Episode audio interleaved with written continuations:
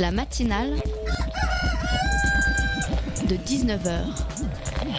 Et bah, c'est une émission qui parle de société, politique, euh, Culture alternative. On va aussi parler de sport, euh, de gens dans la rue. et l'actualité en règle générale. On va peut-être parler des corbeilles à linge pas en osier d'Auvergne. voilà, il y aura, il y aura des invités. Sociologues, des invités chercheurs. Les invités ne diront que des choses intelligentes. Ça va peut-être s'étriper un peu de temps en temps, mais La matinale de 19h, du lundi au jeudi jusqu'à 20h sur Radio Campus Paris. La matinale de 19h, spéciale vite tous les jours, chers auditeurs. Cela dit, il y a bien une spéciale ce soir. Il y a quelques instants était enregistrée la première de l'émission Euroscope. Euroscope qui sera diffusée vendredi après-demain, 20h. Et à ce même instant démarre le débat qui suit cette émission ici même, au rez-de-chaussée de la MIE, 50 rue des Tournelles à Paris. T'as le droit de venir. Pendant que tu écoutes ma voix auditeur et que tu attends patiemment les idées de mon édito, les réponses de nos invités et les chroniques de cette matinale, je te promets que la matinale de 19h sera une formidable émission d'actualité comme chaque soir. Pourtant, auditeur, si tu as l'occasion de rejoindre mes copains à l'étage du dessous, fonce. N'aie guère d'inquiétude, je ne suis pas jalouse. On parle d'Europe donc lors de cette rencontre orchestrée par Radio Campus avec les journalistes de France Inter, Radio Parleur et tous les concernés ou novices qui auront à cœur de rejoindre les débats et les festivités qui s'en suivront. Mais que reste-t-il de notre Europe? Que reste-t-il de cette envie de politique partagée au-delà des langues, des économies, des montagnes et des frontières géographiques? On fait comment maintenant que nous avons découvert que nous avions des limites et que ces limites, plus que des frontières visibles, ces limites sont des contraintes. Que répond-on aux jeunes, aux utopistes, aux réfugiés politiques, aux migrants, aux économistes fauchés par les cracks boursiers, aux retraités qui payent trop d'impôts, aux cheminées frustrés, déçus, dégoûtés par, par les promesses non tenues d'une Europe qui devait protéger notre liberté et nos humanités? La différence entre une décision constructive et un rêve vaporeux ne réside pas dans le choix, mais dans une difficulté rencontrée lors de son exécution. On peut faire le choix d'une Europe solidaire, par exemple, sans jamais se donner les moyens de, la solidarité dans son environnement direct. On peut promettre la liberté sans jamais s'accorder l'exercice de sa propre liberté, de son esprit critique et du respect de celle des autres. L'Europe est fichue, tant mieux. Créons-en une nouvelle, emparons-nous des traditions pour les détruire dans la nouveauté. Ne réfléchissez plus à l'Europe sans réfléchir à votre intime. Voyez grand et pensez aux détails. La matinale de 19h, du lundi au jeudi jusqu'à 20h sur Radio Campus Paris. De l'autre côté de l'Atlantique, nos cousins américains nous aident à relativiser la politique européenne. Les implications des, des décisions politiques de Trump ont beau être l'objet de nos plus belles moqueries, force est de constater Force est de constater que nous sommes un peu perdus lorsqu'il s'agit d'en comprendre les implications réelles dans le quotidien de la société américaine. Mettre la géopolitique américaine à notre portée et décrypter l'actualité outre-Atlantique, c'est notre programme jusqu'à 19h30 avec l'aide de notre invitée Marie-Cécile Nave. La maison, le cœur des femmes, ouvre ses portes dans le 18e arrondissement parisien pour une durée de six mois aux femmes les plus précaires. L'hébergement et l'alimentation sont le socle de l'accueil proposé par cette association. Angélique Bérange et Gada nous rejoignent en seconde partie de cette matinale pour témoigner de leur action. Du rêve américain au cauchemar de la précarité parisienne, tes oreilles sont entre de bonnes ondes sur Radio Campus Paris. Hier matin, donc aux alentours de 8 heures heure française, Donald Trump est entré dans un protocole qui le mènera à la passation de pouvoir le vendredi 20 janvier 2017 dans le bureau ovale à Washington. En une fraction de seconde, Donald Trump est passé du statut de milliardaire vulgaire au statut de milliardaire vulgaire et président de la première puissance du monde.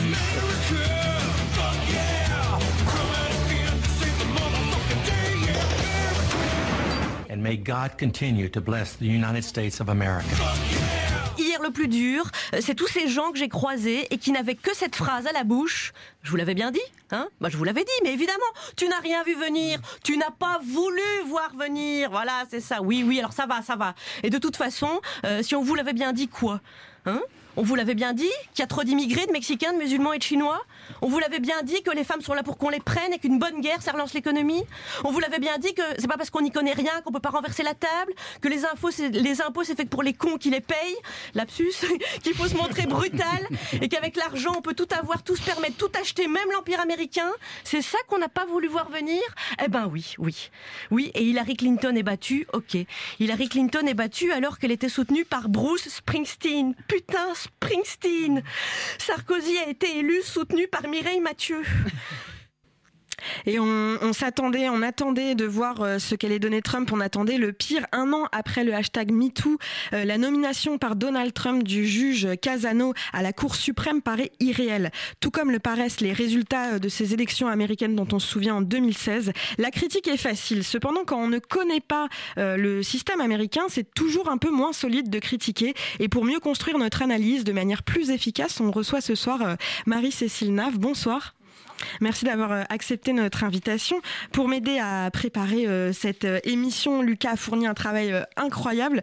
Bonsoir Lucas. Bonsoir. Et d'ailleurs, grâce à toi, on va se poser toutes les questions existentielles à la connaissance du système administratif américain. Commençons par là peut-être. Bonsoir à tous, bonsoir Elodie, bonsoir euh, Marie-Cécile Nave. On sait que la Cour suprême américaine est aujourd'hui le, sommet hein, du pouvoir judiciaire aux États-Unis. Pourriez-vous commencer euh, par faire à nos auditeurs un, bref descriptif de ce qu'est la Cour suprême américaine et aussi peut-être expliquer les différences euh, d'impact ou de fonctionnement qu'il peut exister entre notre cher Conseil constitutionnel français et la Cour suprême donc outre-Atlantique? Alors effectivement, la Cour suprême, c'est une super juridiction euh, euh, aux États-Unis. C'est le sommet du pouvoir judiciaire. C'est à la fois, si on cherche un équivalent avec euh, notre système français, c'est à la fois les pouvoirs du Conseil constitutionnel, du Conseil d'État, de la Cour de cassation, de la Cour de justice européenne et de la Cour des droits de l'homme européenne. Donc c'est vraiment très très important et c'est d'autant plus important que les juges les neuf juges sont nommés à vie par le président des États-Unis. Euh, alors, elle a été constituée comme le reste des institutions américaines au XVIIIe siècle. À l'époque, l'espérance de vie était euh, moins grande qu'aujourd'hui. C'était un, un, élément à prendre en compte. Euh, mais par exemple, Brett Kavanaugh, qui vient de d'arriver, il a 53 ans, il peut siéger une trentaine voire une quarantaine d'années. Est-ce que vous, vous, pourriez nous expliquer pourquoi les juges sont nommés à vie finalement? Quelle est la, la logique le... C'est dans c'est dans euh, l'esprit euh, de, vouloir, euh, par les pères fondateurs et puis par tous ceux qui se sont inspirés d'eux dès, le, dès le XVIIIe siècle, vouloir forger un pouvoir judiciaire qui puisse tenir tête à l'État fédéral, parce qu'il y avait cette peur d'être que la société américaine soit sous la, sous la coupe d'un super pouvoir politique. il faut, savoir que c'est quand même les États-Unis, c'est une colonie qui s'est s'est émancipée du, du Royaume-Uni. C'est une colonie qui a mal tourné avait dit Churchill. Euh, et donc cette idée de vouloir vraiment séparer euh, les pouvoirs législatifs, judiciaires et, exécutifs, euh, c'est presque une obsession plus qu'un principe comme ça peut être chez nous. Donc leur donner cette possibilité de siéger à vie. ça, y participe. Alors il y a ce principe de, de contrecarrer chaque décision politique par une autre puissance administrative aux États-Unis. Pourquoi on s'inquiète autant de voir ce juge prendre du pouvoir s'il y a d'autres pôles et instances de pouvoir qui peuvent, euh, qui peuvent aller à, l'encontre. Est-ce qu'il a autant de pouvoir que ça? Quelles, sont euh, finalement euh, les, quelle est la puissance de ces décisions à la, Cour suprême Alors depuis une vingtaine d'années, euh, c'est un pouvoir qui est devenu beaucoup plus politique qu'avant. Euh, avant, il y avait, euh, et c'est la tradition d'ailleurs depuis le départ, d'être une instance très indépendante des, logiques partisanes. Maintenant, du fait de l'accroissement du, bipartisanisme, de la polarisation entre les républicains et les démocrates, eh bien, ce sont des juges qui sont vraiment nommés pour leurs opinions politiques et qui vont, euh, qui sont assez, euh, qui peuvent être assez extrêmes dans un cas ou euh, assez radical aussi dans l'autre. Donc c'est pour ça que ça, ça inquiète. Ça, ça participe en fait, et c'est là-dessus qu'on rejoint Trump d'ailleurs, ça participe d'un clivage politique très fort aux États-Unis, d'un clivage social qui est très fort avec d'un côté les progressistes et de l'autre les conservateurs, voire les ultra-conservateurs. Vous le dites, la Cour suprême, elle est aujourd'hui forte aussi parce que le, Congrès, est, euh, qui est normalement en charge de, voter les lois, qui est en charge de voter les lois, mhm. est aujourd'hui incapable de, compromis et finalement qui est ancré dans, ce, bipartisanisme. Euh, maintenant que la Cour suprême va aussi entrer dans cette logique, est-ce qu'on peut euh, assister à un retour en force du Congrès? Alors la Cour suprême, elle n'est pas là pour contrecarrer les, les, lois, pour aller contre les lois. Elle, elle règle des litiges entre États fédérés, entre euh, un individu et un État fédéré. Euh, c'est le cas par exemple d'une célèbre décision de 1967 qui est euh, Loving versus Virginia, la famille Loving versus l'État de Virginia, qui autorise le mariage mixte. Euh, donc elle n'est pas là pour, euh, pour dire telle ou telle, telle ou telle loi et enfin, c'est plus compliqué. C'est pas tellement son rôle. Euh, elle est là pour voir, pour vérifier que certaines, certaines décisions au niveau des États fédérés, parce que les États fédérés votent aussi leurs propres lois, est-ce qu'elles sont conformes à la Constitution Est-ce que, est que des associations sont, sont, sont lésées par, par ces décisions Est-ce que des individus sont lésés par ces décisions Mais elle, elle intervient vraiment en bout, en bout, en bout, comme une super cour d'appel. Et parfois, elle refuse de, statuer sur certains cas parce qu'elle dit c'est pas de mon niveau, c'est du niveau d'une d'une cour d'appel fédérale ou d'un tribunal fédéral. Alors j'en reste euh, à la nomination de ce juge particulièrement. Il est euh, aujourd'hui l'objet euh, d'accusations d'agression et de violence sexuelle. Est-ce qu'on a on a un peu l'impression que finalement toute l'affaire MeToo et toutes les, tous les engagements féministes qui ont eu lieu cette dernière année a été inutile dans l'opinion publique américaine et dans la politique américaine On voit euh, que avec cette décision qui est vraiment très intéressante euh, pour les observateurs et beaucoup moins pour les, pour les, militants, bien sûr, euh, c'est qu'effectivement, peut-être le mouvement MeToo atteint la limite, mais qu'il peut franchir très rapidement, de se heurter au pouvoir politique. C'est-à-dire le pouvoir de la rue est important, il influence aussi le, le, pouvoir politique, il va sans doute l'influencer avec les élections de mi-mandat dans un mois. mais euh, les, positions de pouvoir sont détenues par euh, euh, une certaine catégorie de la population qui est assez endogame, qui est, plutôt masculine, qui est plutôt blanche, plutôt euh, diplômée de Yale, de Columbia, euh, etc. Et qui, euh, dans le, cas présent, et ça a été très intéressant à observer sur le fond comme sur la forme, eh n'a pas l'intention de renoncer à ses privilèges, n'a pas l'intention de se faire doubler dans la file, comme le dit une politologue américaine qui s'appelle Russell Rothschild. C'est des, des, les hommes blancs en colère, en gros, pour faire très vite, n'ont pas envie d'être doublés dans la file par des femmes, par euh, des individus euh, de gauche qui revendiquent les droits des minorités sexuelles, ethniques, etc. C'est une manière aussi de conforter leur pouvoir. Euh, et ça s'est vu dans la forme, c'est-à-dire qu'on a vu, si vous avez regardé les auditions au Sénat de Kavanaugh, mais aussi du sénateur Lindsey Graham, mais de Trump lui-même, c'est une, manière très colérique, avec beaucoup de rage pour défendre, pour défendre leur position, alors que Christine Blasey Ford, qui est, qui est celle qui accuse de Cavano d'avoir tenté de la violer quand ils étaient au lycée était dans, était dans une posture beaucoup plus mesurée, beaucoup plus, euh, beaucoup plus calme. On voit le contraste entre les deux. dans un certain sens, Cavano, c'est un peu un instrument du Trumpisme. Il conforte, pour moi, hein, moi je vois comme ça, il conforte le masculinisme, le masculinisme de Trump. Et autant le Parti républicain et Trump ont beaucoup de sujets de divergence, autant sur la question de, la, de, la, de conforter le patriarcat et de limiter les droits des femmes, là, ils s'accordent parfaitement. C'est très intéressant. Finalement, il, il euh, réconforte son électorat avec euh, ce, c'est pas du tout une, un choix politique, c'est plus un choix euh, euh, publicitaire de réconforter son électorat en disant tout va bien, les hommes restent au pouvoir, ne vous inquiétez pas. Mais c'est un choix politique de faire ça, précisément. C'est un choix politique au, sens électoraliste. C'est aussi une promesse qu'il a faite aux chrétiens évangélistes, à certains lobbies ultra-religieux chez les, chez les évangélistes et chez les, chez les catholiques, et qui lui ont amené Cavano aussi.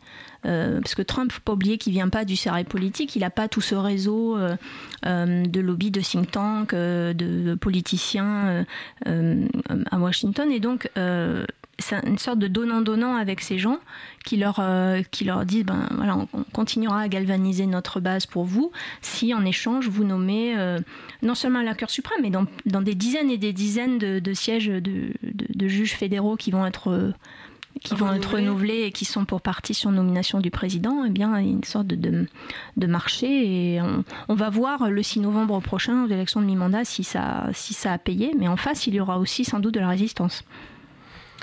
Euh, Marie-Cécile Nav, vous avez publié un essai chez Textuel en début d'année intitulé euh, Trump, la revanche de l'homme blanc. Ce succès politique pour les conservateurs est-elle la victoire de l'homme blanc et surtout comment ça va se manifester? Quelles vont être les, premières mesures euh, Je ne sais pas, peut-être en, termes d'avortement, sur la question du port d'armes, sur la question de la surveillance?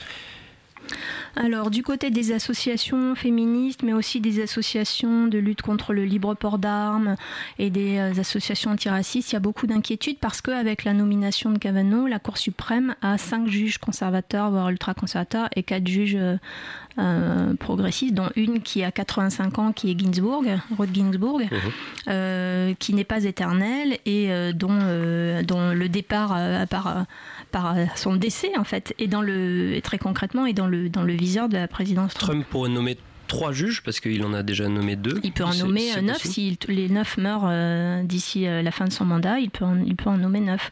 oui, il y, a des, il y, a des, inquiétudes sur la remise en cause de l'arrêt Roe versus Wade, l'arrêt de la Cour suprême de 1973 qui autorise sous certaines conditions l'accès à l'avortement.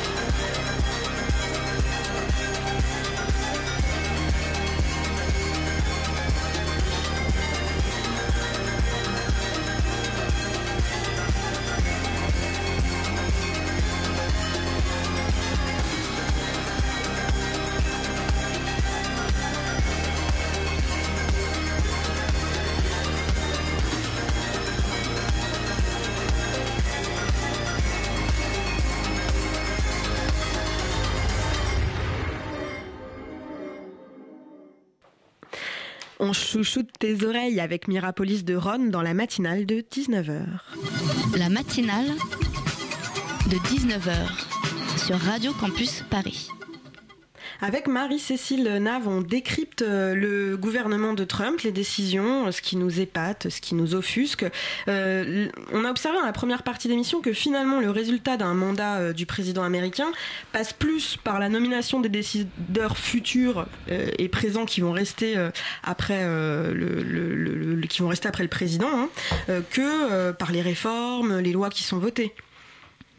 Alors il faut pas non plus. Je, suis en partie d'accord avec ce que vous dites, mais je nuancerai peut-être un petit peu, si vous me le permettez, avec le fait qu'il ne faut pas se laisser piéger par justement toute la théâtralité du président Trump, le fait qu'il veuille maîtriser l'agenda médiatique le concernant. Il fait quand même passer des, des réformes et des lois. Euh, le retrait euh, de, des États-Unis de l'accord sur le climat. Ça a des conséquences très directes et ça se traduit aussi dans des, dans des, dans des décisions euh, qu'il fait annuler, qui avait été prise par son prédécesseur sur les interdictions qui étaient faites aux entreprises d'émettre plus d'un certain pourcentage de CO2, tout ça, ça c'est dérégulé euh, à l'appel. Euh, il revient aussi sur euh, des décisions qui permettaient de, comptabiliser, de, quantifier pardon, le, les salaires des hommes et les salaires des femmes dans les entreprises pour lutter contre la discrimination. Il revient là-dessus pour laisser toute liberté aux entreprises. Et puis la, la très grande réforme que Trump a prise depuis qu'il est au pouvoir, c'est une réforme très profonde du système fiscal qui, euh, qui allège considérablement les impôts des grandes entreprises et des plus aisés et qui n'a pas d'effet sur euh, les électeurs, enfin les, Américains auxquels il s'est beaucoup adressé pendant la campagne, c'est-à-dire les ouvriers, euh, les laissés pour compte, les petits employés. Ceux-ci non seulement ne voient pas, ne bénéficient pas de cette grande réforme fiscale, mais sont également pénalisés parce que il y a des décisions euh, de coupes budgétaires dans la santé, dans Medicaid par exemple, dans l'éducation, dans la culture, euh, parce qu'il faut aussi pouvoir augmenter euh, considérablement le budget militaire. Donc ça c'est concret en fait. Au-delà, des, au-delà du personnage très théâtral et très provocateur, ça, ça, ça existe vraiment. Et puis le, le retrait des États-Unis de l'UNESCO. Euh, le retrait de l'accord euh, sur le nucléaire iranien, ça c'est des, choses très concrètes. Enfin, c'est pas pas que du discours Trump, c'est aussi aussi des choses qui sont performatives. Ça existe en, ça existe en vrai, même s'il y a beaucoup de il y a beaucoup d'esbrouf et de bluff, évidemment, bien sûr. Trump a, beaucoup de pouvoir. Il y a une autre personne qui avait beaucoup de pouvoir, c'est euh, le juge Anthony Kennedy, hein, qui vient donc de, mhm. quitter son, mandat pour laisser place à, Brett Kavanaugh. lui jouait un rôle en, très important en fait en se plaçant entre les progressistes et, les conservateurs exactement en rôle de, pivot. Est-ce que là il y a un autre juge euh, dans cette Cour suprême euh, qui pourrait euh, jouer ce rôle? C'est une, Excellente question. On va le voir à l'usage. Euh, pour l'instant, ça en prend pas tellement le chemin, euh, mais on verra peut-être parce que ça dépend aussi, des, cas qui vont être rapportés devant la Cour suprême. Alors, euh, ces dernières années, parmi les grandes décisions qui ont été prises ou qui n'ont pas été ou qui ont été refusées par la Cour suprême, il y a d'abord la légalisation du mariage entre personnes de même sexe. La, Cour suprême a validé ça, donc avec avec l'accord d'Anthony Kennedy. Avec, euh. Voilà, avec Kennedy en 2015. Mais en revanche, la Cour suprême a refusé de, euh, de, de revenir sur l'Obamacare. Il n'est pas exclu que dans les, dans les mois ou les années qui viennent, dans les mois qui viennent, disons avant 2020, euh, les républicains ne remettent pas sur la table la question de l'Obamacare en passant par... en passant par des, des, des, astuces juridiques qui font que c'est un État qui, a, qui attaque un autre État, etc. Des astuces comme ça. Euh, on, verra, on verra. Ça me paraît difficile de revenir sur le mariage homosexuel parce que ça voudrait dire une rupture d'égalité quand même sur le territoire. On peut pas démarier les gens. Euh, on salue la manif pour tous au passage, mmh. c'est pas possible. Euh, Salut la manif pour tous. et, et puis sur des, sur des questions euh, de, euh, du libre port d'armes, sur les questions de l'accès à l'avortement, euh, oui, c'est assez, c'est assez préoccupant. ça paraît peu probable dans les mois qui viennent que l'arrêt de 73 soit, soit remis en cause. En revanche, la, rendre plus difficile dans certains États euh, l'accès à l'avortement, ça, c'est possible que la Cour suprême valide. C'est-à-dire si certains États fédérés décident que euh, euh, il faut que chaque médecin qui pratique des avortements soit affilié à un hôpital central, eh bien ça, ça jusqu'ici ça avait été invalidé. Maintenant, peut-être que ça sera validé. Est-ce qu'on peut envisager un changement dans ce système de nomination des juges de la Cour suprême?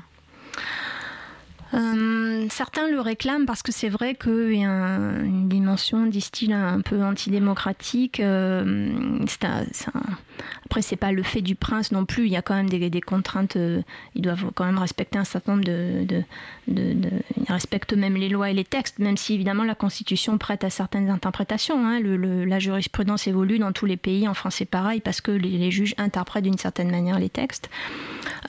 certains le réclament parce que c'est vrai qu'être nommé à vie, avoir un tel pouvoir, ça, pose question en démocratie. Euh, ça paraît quand même, euh, ça paraît quand même compliqué.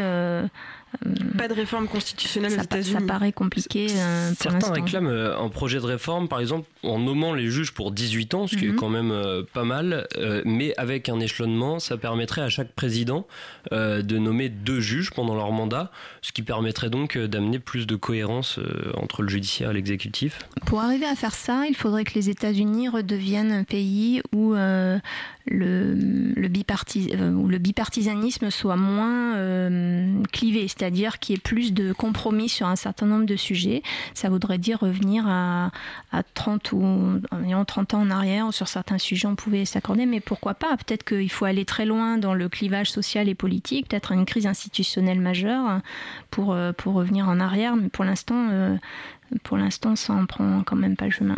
Alors justement, euh, crise institutionnelle, euh, révolution, vous en avez un petit, vous l'avez un petit peu évoqué tout à l'heure. Il y a beaucoup de décisions qui ne vont pas du tout dans le sens euh, des électeurs et notamment de l'électorat populaire qui a voté pour Trump. Est-ce qu'il y a une déception de la part de cet électorat populaire? Est-ce que ça, ça gronde un petit peu? Alors oui, il y a quand même une déception. Il y a hum, un, petit peu moins de 40% euh, d'opinion favorable, ce qui est extrêmement peu hein, aux États-Unis, même dans les pires moments euh, euh, de, quand il était impopulaire, Obama, au, cœur de la crise de 2008 par exemple, il n'a jamais atteint un, seuil aussi bas.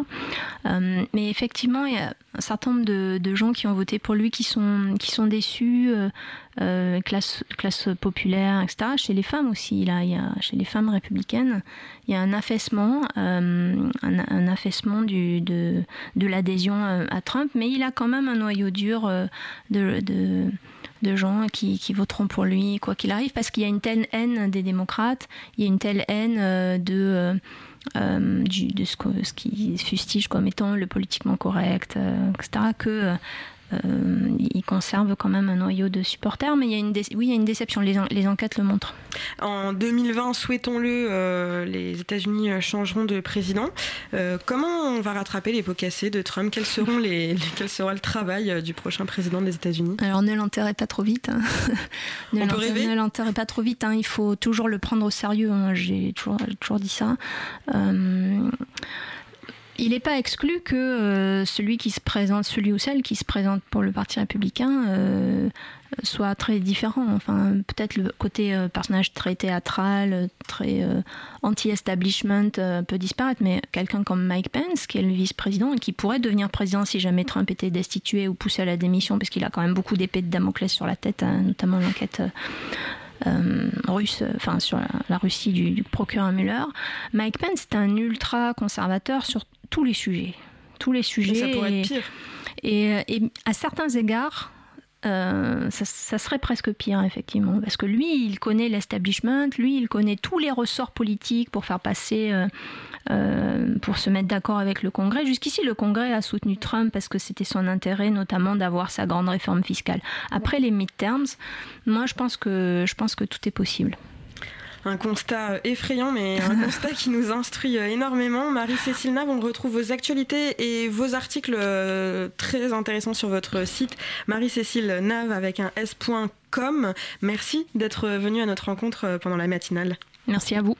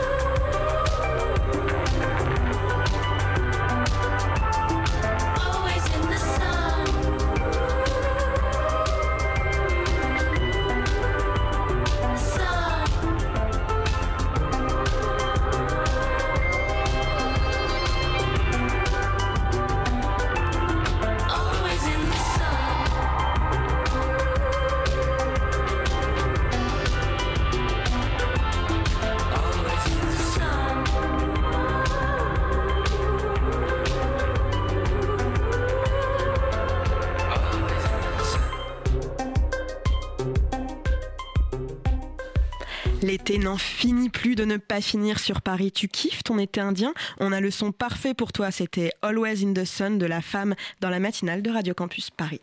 La matinale de 19h du lundi au jeudi jusqu'à 20h sur Radio Campus Paris. C'est l'heure, c'est l'heure, c'est mercredi, c'est l'heure de la chronique de Lucas. Salut Lucas. C'est Louis, mais c'est pas grave. Aujourd'hui, tu peux m'appeler Lucas, Lucas, si nous tu a veux. quittés. Non, non, non, non, Lucas. Alors Lucas, attends, attends, on va, prendre, on va avant. prendre une seconde pour éclaircir les choses. Lucas m'a assisté dans la première partie de cette émission pour la co-interview. C'était super, merci Lucas. Louis, c'est l'heure de ta chronique hebdomadaire sur Radio Campus Paris. Salut. Oui. Et bientôt un an et demi qu'Emmanuel Macron est installé à l'Elysée et qu'on l'apprécie ou non, force est de constater qu'il en a fait des choses. Et nos invités du jour de l'association Cœur des femmes, Cœur de femmes, pardon, nous permettent de revenir sur une des facettes de ce quinquennat et la lutte voulue principale de celui-ci, les droits des femmes. Et pour ça, Macron, il en a fait des promesses. Installer la parité en politique, punir Ouais. le harcèlement de rue, défendre l'IVG, ouvrir la PMA à toutes les femmes, éduquer contre le sexisme dès le plus jeune âge ou encore lutter contre l'excision. Tout ça, ce sont de très belles promesses. D'autant plus que la semaine dernière, un connard, euh, pardon, un homme a été condamné à 6 mois de prison ferme pour avoir giflé une femme dans la rue après l'avoir insultée. Et ça, faut le dire, ça fait vraiment plaisir. Bon alors où est le problème, Louis? Eh ben, le problème, c'est que le gouvernement aurait pu aller plus loin, beaucoup plus loin. Six mois seulement après son arrivée, on s'est quand même retrouvé dans un contexte hyper favorable et dans le plus grand retour de bâton de l'histoire des retours de bâton. Avec MeToo et Balance ton port, le gouvernement avait un boulevard pour mettre en place n'importe quelle mesure d'égalité homme-femme sans que personne ne le contredise. Franchement, qui aurait osé, pendant l'affaire Weinstein, dire au gouvernement Ouais, non, non, vos mesures contre le harcèlement fait aux femmes, je suis pas convaincu. Faut pas oublier que nous, en tant qu'hommes, euh, on est discriminés. Et pourtant, quand Marlène Schiappa a annoncé les mesures pour lutter contre le harcèlement de rue, les opposants ont avancé des arguments plutôt bancals, genre c'est la fin de la drague, de la liberté d'expression, de la virilité.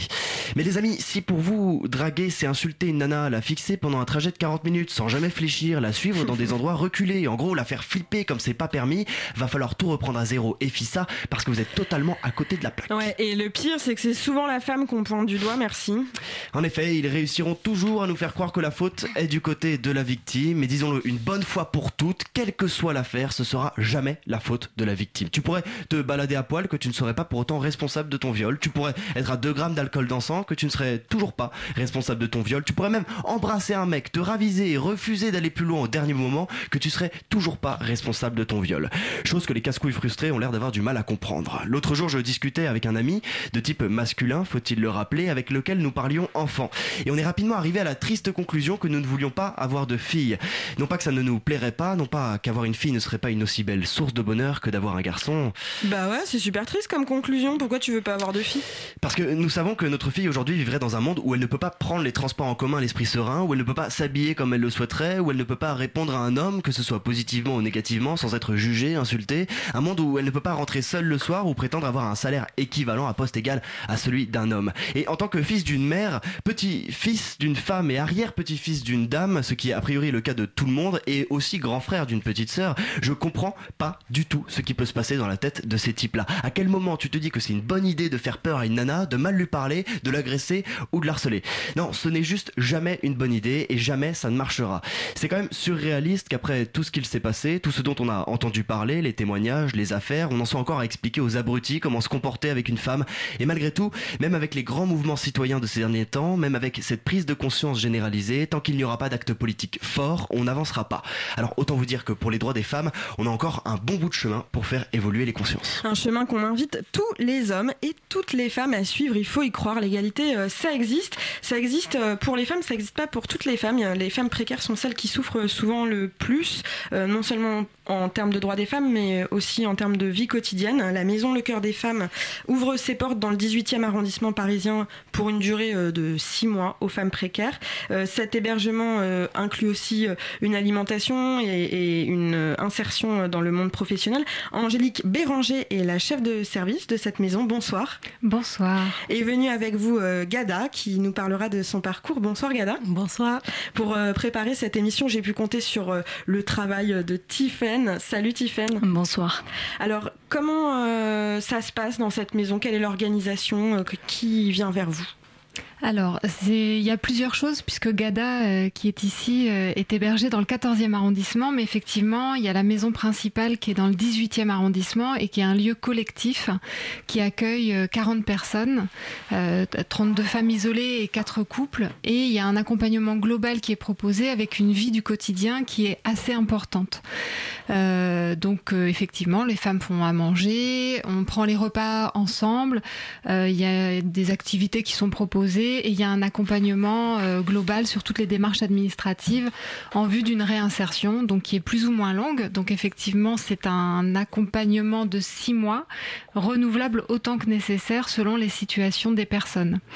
Et puis on a le lieu qui est dans le 14e arrondissement, qui est euh, plus adapté aux personnes qui sont plus autonomes dans leur parcours et qui ont moins besoin d'un accompagnement, euh, on va dire, plus présent euh, 24 heures sur 24. Euh, et là, on va travailler un petit peu plus l'accompagnement sur l'insertion professionnelle et de voir un peu la gestion au quotidien, euh, la gestion financière, mais aussi les démarches que les personnes sont en capacité de faire. Alors, comme euh, son nom l'indique, euh, l'hébergement Cœur de Femmes, c'est un hébergement qui est essentiellement ou majoritairement destiné aux femmes. Qu'est-ce qui pousse à avoir un hébergement qui est pour les femmes? Est-ce que c'est avant tout des questions de sécurité euh, au sein de l'hébergement? Ou est-ce qu'il y a vraiment un accompagnement qui est propre au genre dans l'insertion? Alors, euh, il y a quelques années, quand la, structure s'est mise en place, c'était vraiment destiné aux femmes et c'était voulu comme tel, puisque les femmes avaient quand même majoritairement vécu des violences euh, avec des hommes, mais pas que. hein. Aujourd'hui, ça, n'est pas du tout un centre d'hébergement destiné aux femmes qui ont vécu des violences conjugales ou sexistes. Euh, mais on retrouve quand même dans leur parcours euh, des, rencontres et des trajectoires en lien avec la violence. Aujourd'hui, c'est plus une un, un souhait comme tel, mais euh, effectivement, c'est important qu'elle soit accompagnée dans un lieu euh, entre femmes euh, pour garantir, on va, dire, on va dire dans un premier temps, euh, cet accompagnement spécifique lié aux femmes et qu'elles soient entre elles, ça peut sécuriser. Mais c'est pas les couper non plus de la rencontre avec les hommes, puisque ça c'est très important dans, dans le parcours et que c'est la vie est comme ça. Gala, vous avez été euh, hébergé euh, dans le 18e puis maintenant dans le 14e euh, arrondissement par euh, le Cœur des Femmes, la maison Le Cœur des Femmes. Comment s'est passée votre arrivée dans l'association, les premiers pas, les premiers contacts à cette, euh, cette je suis hébergée directement au, 18, euh, au 14e plutôt. Je n'ai pas passé par le 18e, comme elle a dit Angélique. En fait, c'est pour un peu plus d'autonomie vers l'insertion et vers l'intégration. euh. Donc, euh, bah, c'était bah, c'était toujours au début, c'est pas facile parce qu'on attend. On ne sait pas qu'est-ce qui nous attend. On est, héber- on est hébergé en urgence dans un structure qu'on ne connaît pas, mais le mot cœur de femme, c'est rassurant. Donc quand ils m'ont annoncé, ma, mon assistante, elle m'a dit, il y a une stru- structure qui s'appelle, qui s'appelle Cœur de Femme. Donc ça m'a rassurée. Et en arrivant sur place, c'était en, c'était en octobre 2016, et voyant deux femmes, ça m'a rassurée aussi, à ce stade de passage difficile. Et c'est là que j'ai commencé à intégrer et à, à s'adapter avec euh, les nouveaux vies de foyer. On était dans, moi j'étais dans une, quand même dans un coloca- colocation. Et c'était aussi pour moi c'était c'était moins violent qu'être directement dans un foyer à- dans des chambres ou euh, oui Euh, Gada, donc c'était votre première expérience au foyer quand vous êtes arrivée à Cœur de Femme Oui, c'était ma première. euh, Et Cœur de Femme, euh, donc quand vous dites que vous êtes dans le 14e arrondissement, vous êtes au cœur de- des Grands Voisins. Les Grands Voisins, c'est connu comme un, un site assez, assez ovni au final où se, où se mêle un milieu associatif, un, un milieu de l'économie sociale et solidaire, des initiatives citoyennes. Est-ce que il y a un avantage à être dans un contexte aussi particulier, peut-être des difficultés aussi qui viennent avec, ou en tout cas quelles seraient les, différences avec un, avec un centre d'hébergement euh, plus habituel?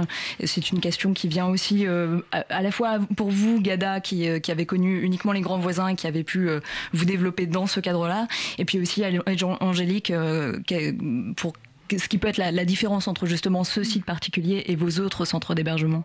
Gada, peut-être? Euh, pour moi, franchement, c'était intéressant parce que c'est un lieu de mixité, d'échange. C'est un lieu où vraiment, ça, pour moi personnellement, euh, c'était, ça m'a facilité l'intégration sociale et, surtout vers l'insertion euh, et vers le travail. Donc, voir un peu du tout et vivre dans un endroit où on voit du tout, il y a, tout. Il y a des, associations, il y a des entreprises, il y a des résidents, il y a des visiteurs. Donc, c'est une mixité qui est vraiment, pour moi, c'était, c'était, c'était rassurante. Angélique? Oui, oui, c'est vrai que euh, la différence avec par exemple le lieu du 18e, c'est qu'il y a une mixité avec tout un tas de personnes qui vont venir sans forcément savoir qu'il y a des centres d'hébergement sur le site et où des rencontres vont pouvoir se faire euh, un peu naturellement, on va dire, même si c'est dans un environnement qui est très, euh, euh, voilà, qui est très destiné. La- la- moi, la- le- je vois que des avantages hein, parce que ça a permis plein de rencontres. Il y a plein d'activités qui se sont mises en place. Euh, il y a eu des propositions de bénévolat hyper intéressantes. Euh, voilà, ça a permis à Gada de construire un projet euh, professionnel incroyable. Euh, la, seule vraiment difficulté que je vois, c'est que c'est un lieu éphémère. Euh, donc ça peut avoir un côté très emballant, très énergisant, mais dans deux ans, tout le monde devra partir. On ne sait pas où, on ne sait pas comment les choses poursuivront pour toutes ces personnes qui sont là. Voilà, c'est vraiment le, seul point négatif que je vois à, cet endroit. Est-ce qu'il faut. euh, Bon, du coup, ma question en- en- en- enfonce des portes, mais est-ce qu'il faut plus de lieux comme celui-ci? Comment les pérenniser? Comment euh, envisager, explorer euh, les, possibilités de les pérenniser? Et surtout, est-ce qu'ils sont essentiels à la réinsertion des personnes en difficulté qui, qui y vivent? Bah, c'est que- c'est quelque chose qui est euh, très nouveau, donc euh, les pérenniser, je sais pas, puisqu'ils se constituent sur des lieux éphémères, ce sont des occupations temporaires, Euh, donc c'est venu un peu comme ça, et chacun a essayé de créer avec ce qu'il était possible de créer, donc il y a une bonne émulation. Après, je pense qu'il faut tirer des leçons de ça en essayant de construire par la suite dans des quartiers, des futurs quartiers, en intégrant les centres d'hébergement dans ces lieux et en les faisant participer activement. Gada, est-ce que vous avez euh, senti des facilités à l'insertion? Est-ce que ça a ouvert euh, des imaginaires euh, que, que vous, que vous n'aviez pas forcément d'être au sein de ce lieu? Des possibilités que vous n'envisagiez même pas dans, les, dans les temps futurs? Euh, le lieu, franchement, le lieu, c'est c'est inspirant. C'est c'est un lieu, moi j'ai dit, c'est un lieu de rebondissement. Pour moi, en tout cas. Je ne sais pas ce que si j'étais ailleurs, euh, je ne crois pas que je peux réaliser euh, tant de projets que grand, vo- que- au grand voisin. Et moi, je crois que j'ai saisi cette occasion aussi. J'ai une envie en- euh, qui m'a dépassé, une envie de dépasser les difficultés et de s'en sortir aussi. Ça aussi, il s'agit de, la personne en elle-même. Est-ce qu'elle a envie de s'en sortir? Et donc, il y a pas mal de difficultés, ça c'est sûr. C'est pas facile. Déjà, l'éphémère, le fait qu'on sait qu'on n'est pas toujours chez nous et qu'il y a un jour. Et donc ça, il faut le travailler. Moi, je crois que je, me- je commence à me préparer pour que je ne sois pas dessus. Donc euh, oui, c'est un éphémère, mais pourquoi pas, il y a beaucoup de projets dans ce sens-là, de s'intégrer les foyers, les personnes en difficulté et de mélanger le savoir-faire avec euh, toute la, bah, la mixité de, la, de la population. Quoi. Alors on revient euh, sur ce parcours tout de suite après une petite pause. Intro.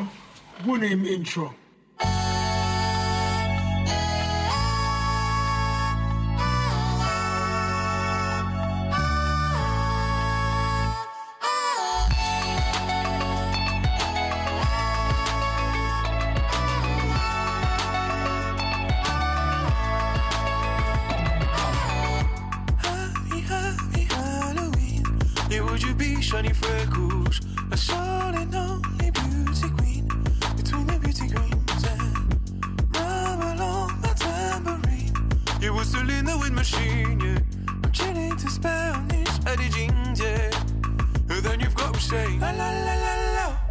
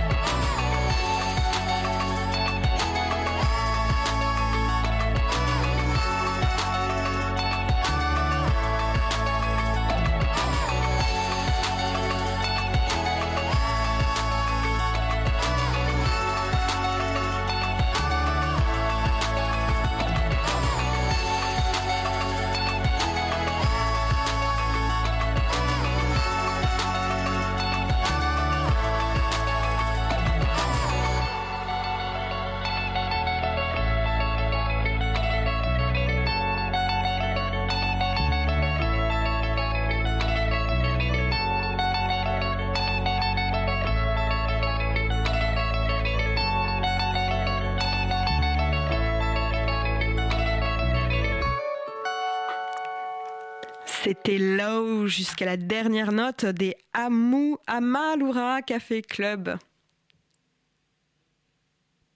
La matinale de 19h du lundi au jeudi jusqu'à 20h sur Radio Campus Paris. On parle toujours de l'hébergement des femmes en difficulté à Paris et surtout de leur réinsertion grâce à l'initiative de la maison euh, Le Cœur des Femmes et, et surtout euh, grâce à Gada qui a un parcours euh, au sein des grands voisins. Euh, Tiffany est avec moi pour euh, poser euh, tes questions, Tiffany. Alors Gada, euh, vous avez un stand de restauration au Grand Voisin, c'est bien ça? Oui, c'est bien ça. Et euh, à l'origine de votre stand, il y a votre participation au projet euh, des comptoirs durant euh, ce qu'on appelle la saison 1 des Grands Voisins, c'est-à-dire le cycle qui euh, s'est tenu de 2015 à 2017. C'est bien ça? C'est bien ça. Est-ce que vous pouvez nous raconter cette expérience? Alors cette ex- expérience, euh, moi quand je suis arrivée en octobre 2016, j'ai repéré tout de suite, il y a des stands de, de nourriture. C'était une initiative des résidents qui ont envie de gagner un peu de sous et de mettre en valeur euh, leur savoir-faire, de petits gâteaux, de petits... euh, préparation en fait euh, des, des, résidents. Et tu arrivé euh, à l'époque quand il y a le grand voisin c'était Aurore, Yasuikamb et, et Plateau Irma. Ils ont pris cette initiative ils ont ils ont ils ont voulu l'accompagner Alors Aurore et Yes We Can, c'est deux associations qui, euh, qui euh, sont installées au Grand Voisin. Euh, et Aurore est d'ailleurs liée euh, euh, au centre d'hébergement Cœur de Femmes Oui, ou, oui, oui. Euh, Cœur de femme appartient à Aurore, fait Oui. partie de l'association Aurore. D'accord, très bien.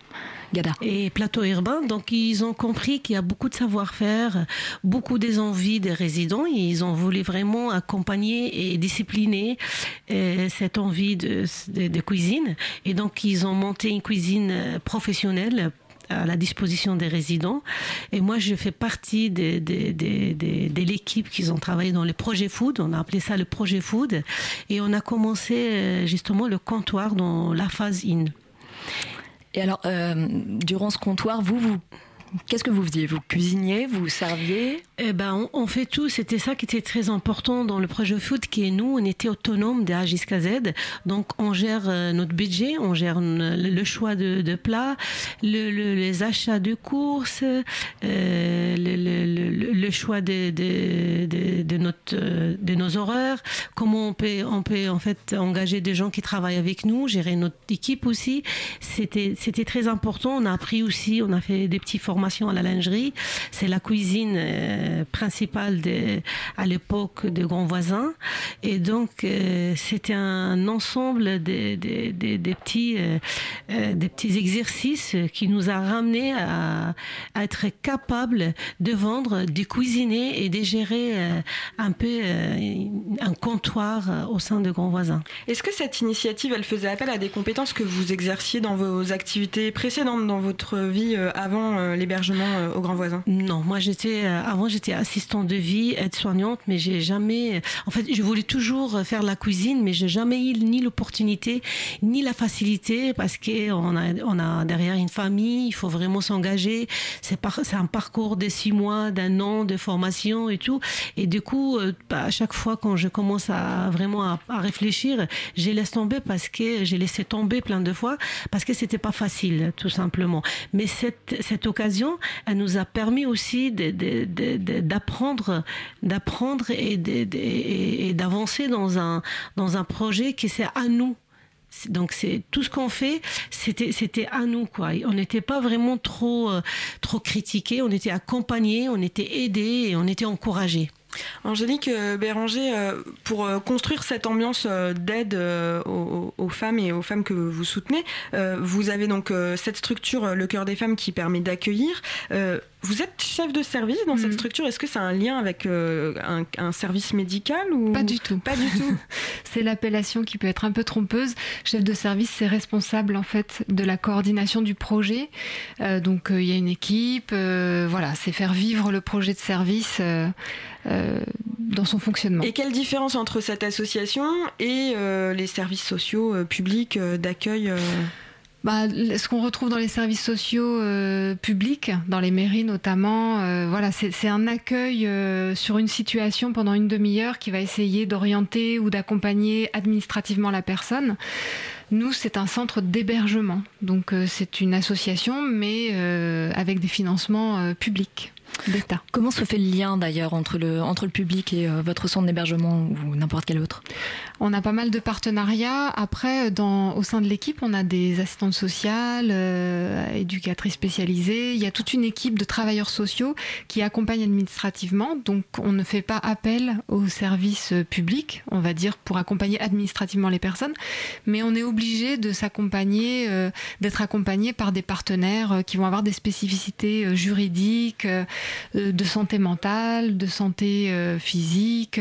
voilà, ça c'est très important de s'ouvrir puisque évidemment on ne sait pas tout faire. Alors euh, malheureusement, pour- enfin malheureusement et heureusement, enfin j'ai quand même une question euh, par rapport au, au parcours euh, des femmes. Est-ce que vous sélectionnez sur certains critères Non. les femmes qui sont envoyées plus ou moins dans le 14e ou dans le 18e Alors, quand les femmes arrivent, elles sont orientées par une plateforme qui s'appelle le SIAO, qui est une plateforme qui organise toutes les orientations d'hébergement et qui, ré- qui récupère toutes les demandes d'hébergement.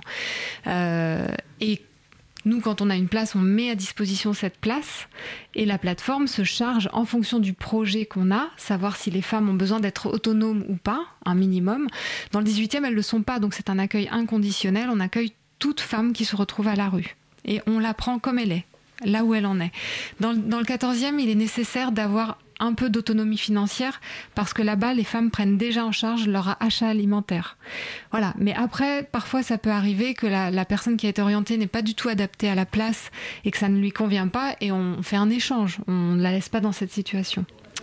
Sans pour autant forcément rentrer dans les, dans les détails intimes, est-ce que, est que vous voyez des, euh, des traits communs dans les parcours des femmes que euh, vous accompagnez?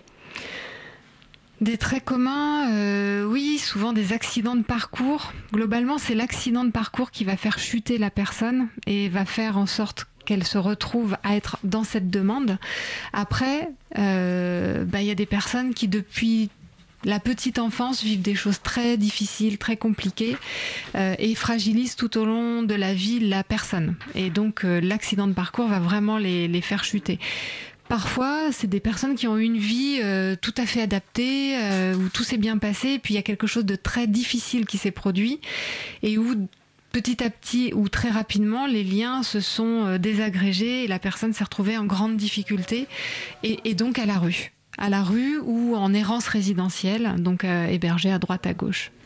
Après cela, une fois que vous réceptionnez ces femmes, elles sont prises en charge pendant six mois Renouvelables Renouvelables autant que nécessaire. Autant que nécessaire. Ouais. Est-ce que vous gardez des liens au-delà de ces six mois ou des six mois renouvelables Ouais. autant Oui, oui, une fois que les personnes s'en vont, elles ont toujours la possibilité de revenir. Donc certaines reviennent très régulièrement, parfois beaucoup au début et puis plus du tout après. Et certaines ont besoin vraiment de couper avec cette, euh, cette, euh, ce temps-là passé et passent à autre chose. Donc il n'y a pas du tout d'obligation. C'est vraiment comme chacune a envie de le faire. Vous êtes euh, une association. Quel euh, rôle peuvent prendre euh, les éventuels bénévoles ou intéressés de la société civile?